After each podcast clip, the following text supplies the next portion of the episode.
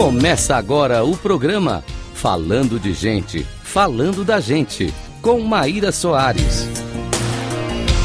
Rádio Cloud Coaching.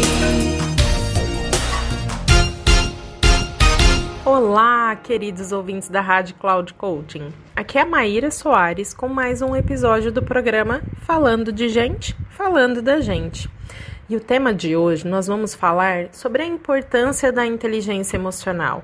Afinal de contas, falamos tanto dessa habilidade, que às vezes é uma das habilidades para ser desenvolvida por todas as pessoas, mas ainda assim, o que exatamente? Por qual razão?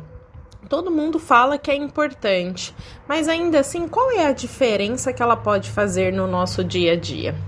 E eu quero começar esse episódio de hoje fazendo uma reflexão. Nós vivemos várias emoções. Será que nós sabemos a diferença da emoção com o sentimento? Até porque a emoção é um estímulo que aconteceu de algo que você viu ou ouviu ou sentiu. Então, aquilo que o seu cérebro processou é aquilo que gerou esse estímulo químico para que você sentisse. E aí, por vezes, você vai ter uma reação, que vai ser o seu comportamento diante daquela situação. Nas emoções positivas, tá tudo tranquilo. Afinal de contas, quem não gosta, né, de viver essas emoções positivas e dificilmente nós vamos desenvolvê-las. Mas ainda assim, as emoções negativas é onde está o nosso foco, porque geralmente vamos ter atitudes impulsivas que aí sim faz com que a gente tenha uma necessidade e por vezes dor e queremos desenvolver. Então, essa é a maior importância da inteligência emocional. Saber reconhecer qual é a emoção que eu estou vivendo e se essa emoção é negativa, como reconhecer exatamente aquilo que eu estou vivendo naquele momento, que é ter autoconsciência, para aí sim ter uma ação exata daquilo que eu quero. E para isso acontecer, concordo que tem que ser bastante treino, né? Porque por mais que a parte da teoria a gente saiba, ainda assim existe todos os desafios de chegar no ponto e no estado desejado quando falamos de emoção. E aí, vale também a gente falar a diferença dessa emoção para o sentimento. Se a emoção é um estímulo, ele acontece em segundos. É muito rápido. Você viveu, viu algo, a emoção ela já vem, é uma consequência. Em contrapartida, o sentimento é um conjunto dessas emoções. Então, nós podemos pensar que conjunto de uma, duas ou às vezes três emoções é o que vai realmente gerar algo mais consistente, fixo e que pode percorrer ao longo do tempo, que é onde a gente pode falar realmente que eu sinto isso sobre essas situações, eu tenho um sentimento de que as coisas vão acontecer de maneira correta, porque você está alimentando esperança, você está alimentando alegria, você está alimentando algo que está ali no decorrer daquilo que você acredita. E aí, quando estamos falando do sentimento, é uma roda bem interessante quando a gente olha o trabalho do David Hawkins, que ele traz uma roda desde as emoções mais básicas, como a tristeza, a raiva, o susto, a alegria, o poder e a tranquilidade, até a base mais extremas, que são os conjuntos de tantos sentimentos que nós podemos viver. E ainda assim, quando perguntamos para uma pessoa como você está se sentindo? Geralmente são as emoções mais primárias. Além de entender a importância e ter a autoconsciência, é importante também ressaltar o quanto corpo e mente estão muito interligados. Quantas vezes percebemos as pessoas falando, não, está tudo bem, só que você olha na expressão da pessoa, gente, não está nada bem.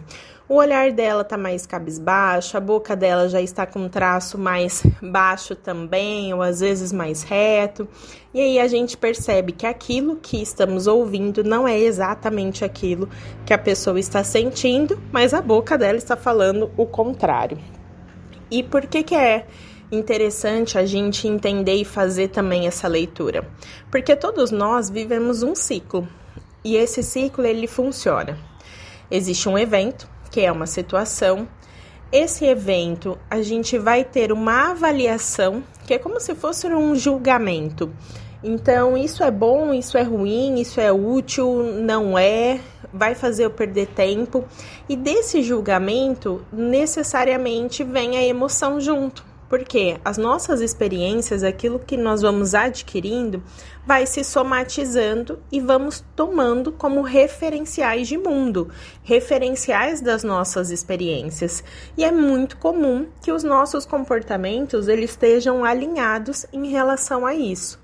Então é como se fosse um ciclo que eu vou consolidando aí no meu mapa mental, que é o meu mindset a maneira como eu gosto de enxergar e viver no mundo, e eu vou tomando isso como realidade na minha vida. Mas para isso, nós precisamos trazer alguns métodos, né, do que de fato me tornar tão autoconsciente. E o Daniel Goleman, ele traz na na teoria dele que ter autoconsciência emocional é a gente saber reconhecer e entender as nossas próprias emoções. Lembra que agora há pouco eu falei de uma roda do trabalho do David Hawkins? É muito importante a gente reconhecer o que de fato eu estou sentindo. Será que é uma emoção? Será que é um sentimento já consolidado?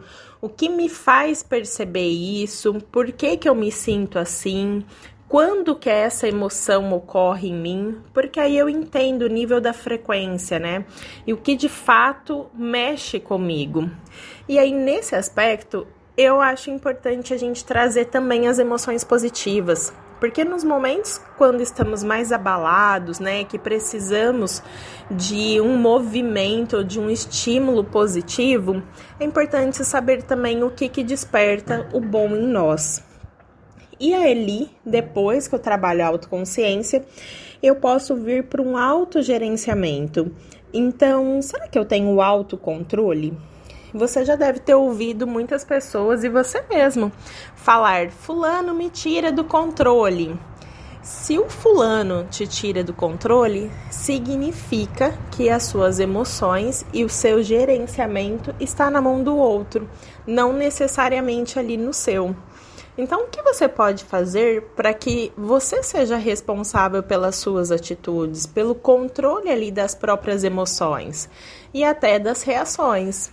Quanto também o quanto você consegue se adaptar, a quem você consegue se adaptar, a qual tipo de situação. Porque por vezes nós nos forçamos a viver coisas que não faz sentido.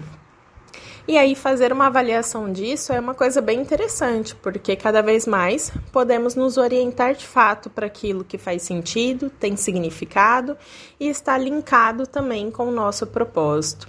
E fazer isso é você trazer orientação e uma perspectiva mais positiva também em relação da vida, que essa esfera faz com que você gerencie de uma maneira mais eficaz até as próprias emoções. A partir do momento que você vive e está ali coordenado para gerenciar você mesmo, é mais fácil a gente ter consciência do outro, que aí é estimular cada vez mais a empatia, ter consciência também dos sentimentos do outro, como também fazer uma adequada gestão de relacionamento. Como será que eu influencio? Será que eu consigo fazer gestão de conflitos quando eu estou junto com outro?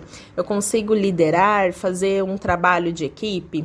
Tudo isso só acontece a partir do momento que você tiver uma compreensão do outro. E isso começa em primeiro lugar com você mesmo. Esse conteúdo eu vou continuar trabalhando com ele no decorrer do mês, então se você quiser acompanhar e saber mais conteúdo aí sobre as emoções, fique ligado no meu programa.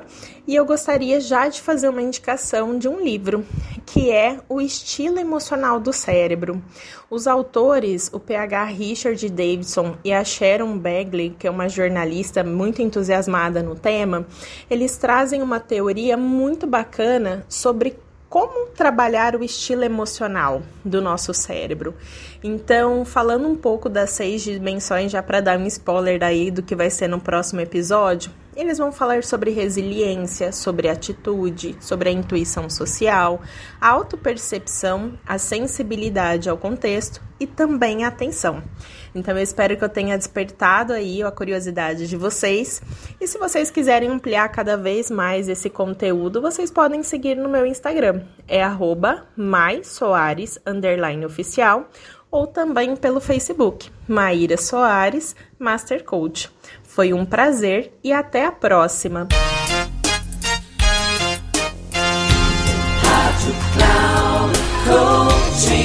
Encerrando por hoje o programa Falando de Gente, Falando da Gente, com Maíra Soares. Rádio Cloud.